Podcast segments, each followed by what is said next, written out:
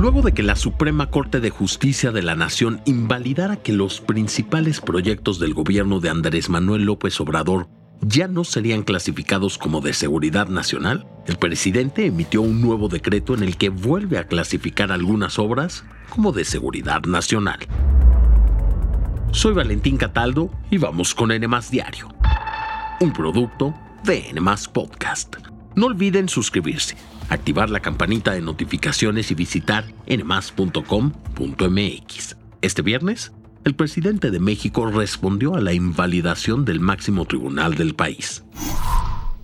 Señora Presidenta, me permito informarle que existe mayoría de ocho votos por lo que se refiere a la propuesta de invalidez del artículo primero del acuerdo impugnado y mayoría de seis votos por lo que se refiere a la propuesta de invalidez del resto del acuerdo.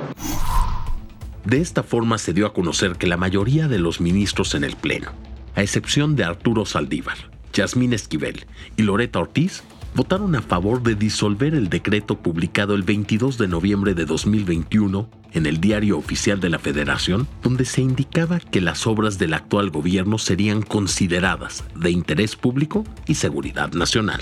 Esta decisión se tomó tras la controversia constitucional promovida por el Instituto Nacional de Transparencia, Acceso a la Información y Protección de Datos Personales, el INAI, al considerar que el decreto presidencial obstaculizaba e inhibía el acceso a la información de toda la ciudadanía que quisiera obtener datos concretos sobre las obras. Sí, como los proyectos estaban protegidos por considerarse de seguridad nacional, las autoridades podían reservar de forma anticipada y generalizada información.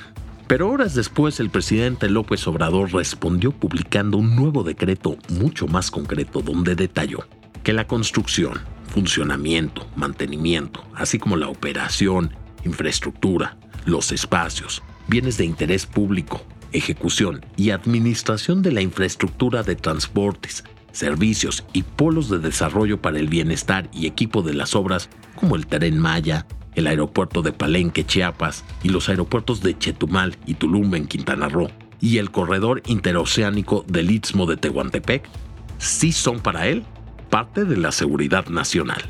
Pero en un inicio, ¿cómo nació el decreto? Surgió cuando las autoridades de la representación comercial de Estados Unidos advirtieron que la construcción del tren Maya podría ser una violación al tratado entre México, Estados Unidos y Canadá, mejor conocido como el TEMEC, ya que el proyecto no contaba con las manifestaciones de impacto ambiental. La Secretaría de Medio Ambiente y Recursos Naturales, es decir, la Semarnat, también advirtió que el Fondo Nacional de Fomento al Turismo, el FONATUR, no cuenta con permisos de impacto ambiental para llevar a cabo la construcción del tren, así que bajo este contexto el mandatario publicó el decreto con el cual también podría autorizar provisionalmente permisos o licencias para iniciar o continuar las obras.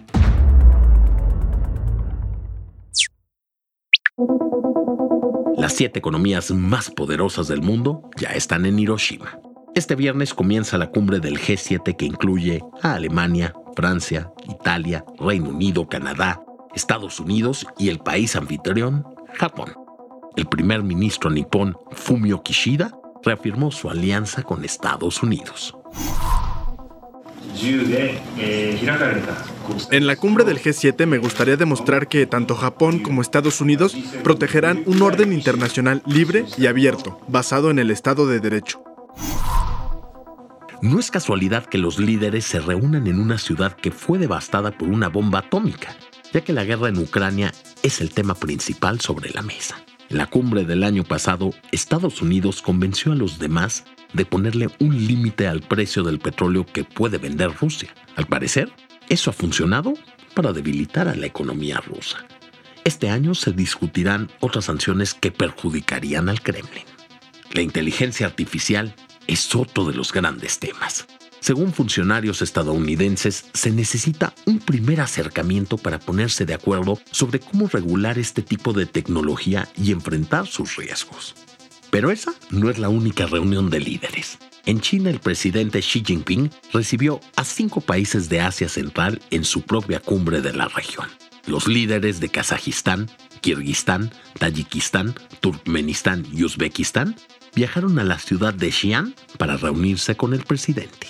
En la fotografía oficial en el gran parque temático Tang Paradise aparece Xi Jinping acompañado de su esposa Peng Liyuan junto a los mandatarios de las repúblicas exsoviéticas y sus parejas. Así es como China aprovecha la división en el mundo para ganar aliados, abriendo su política exterior como no lo había hecho antes. El Festival de Cannes, que dio inicio hace un par de días, estuvo lleno de ovaciones este jueves. Una de ellas ocurrió con la quinta película de la saga de Indiana Jones llamada Indiana Jones y el Dial del Destino. Al llegar los créditos, el público se puso de pie y aplaudió durante cinco minutos. Para los estándares de Cannes, eso fue mucho tiempo. Harrison Ford, quien ha interpretado al arqueólogo desde que salió la primera entrega, dijo que esta fue la última vez que hace a este personaje. Además recibió una palma de oro honoraria por su trabajo en el cine. Díganme una cosa, ¿ustedes creen que sin Harrison Ford muera la saga de Indiana Jones? Por favor contesten nuestra encuesta en la parte de comentarios.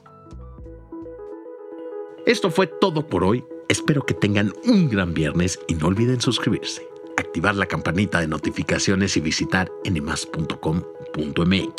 Nos escuchamos en el próximo episodio de NMAS Diario, un producto de NMAS Podcast.